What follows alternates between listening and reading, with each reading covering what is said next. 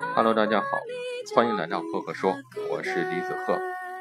现在给大家分享第二个故事，叫做《绝死》。说有一个农民从洪水中救起了他的妻子，但是他的孩子却被淹死了。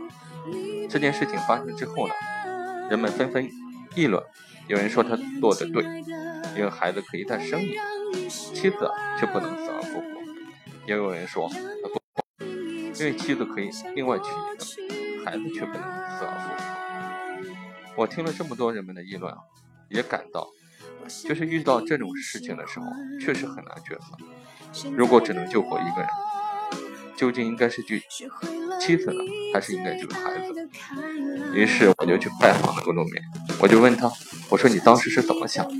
他是这样回答我的，他说，其实我当时什么也没想。洪水袭来的时候，妻子在我的身边，我抓住她就往附近的山坡上游。当我返回来的时候，孩子已经被洪水冲走了。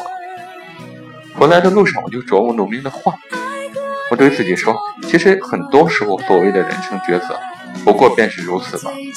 就通过这样一个故事，大家心里有什么感受？我在这里给大家分享一下我的管理心得，就是很多时候大道至简，战略在于取舍。取舍的原则在于简单明了。我们做企业、做战略、做管理的真谛，很多时候就在于此：取舍决定生死，取舍决定命运。好，这个故事就分享到这里。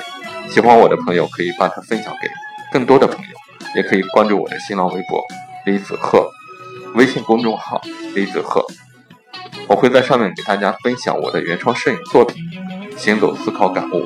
对管理互联网的解读，好，就分享到这里，谢谢。